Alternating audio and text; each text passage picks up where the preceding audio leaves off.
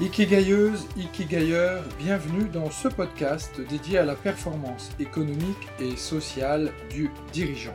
Je m'appelle Pierre Cocheteux, je suis Ikikai Business Coach et ma mission est d'aider un maximum d'entrepreneurs surbookés, débordés ou stressés à diviser leur temps de travail par deux tout en multipliant leur performance économique par 10.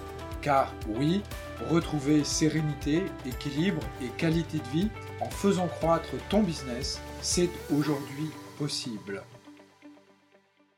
Bienvenue à toi, dirigeant stratège, dans ce nouvel épisode de mon podcast dédié à ta performance sociale et économique. Dans les épisodes précédents, nous avons parlé de valeurs, nous avons parlé de deuil, nous avons parlé de secrets pour vous libérer du temps et avoir une meilleure conciliation entre votre vie privée et votre vie professionnelle. Dans l'épisode d'aujourd'hui, j'aimerais vous parler de quelque chose qui est important et qui est la gestion du stress au travail. Les conflits entre collègues et supérieurs hiérarchiques sont fréquents dans les entreprises. Les crises personnelles ou professionnelles sont également fréquentes dans les entreprises. La pression liée aux deadlines, aux clients à satisfaire, aux fournisseurs qui sont en difficulté pour vous livrer dans les délais sont également pléthores le temps de travail qui n'est jamais suffisant ou jamais suffisamment important pour pouvoir arriver à réaliser tout ce que vous aviez planifié de votre to-do list sont autant de causes de stress au travail.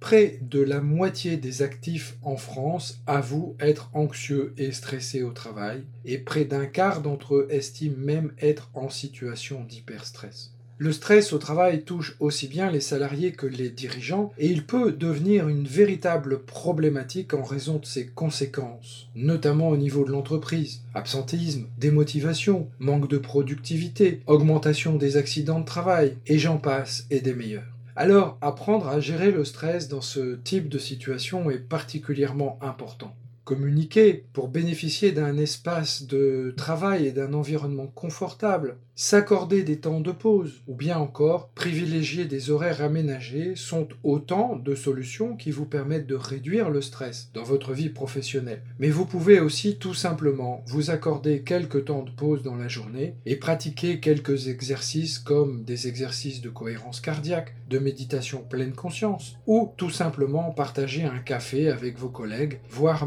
sortir marcher quelques minutes au grand air. Et vous, comment jugez-vous votre niveau de stress au travail? Et surtout, comment faites-vous pour le faire diminuer? Je vous invite à poursuivre cette discussion dans les groupes LinkedIn ou Facebook Dirigeants Stratèges.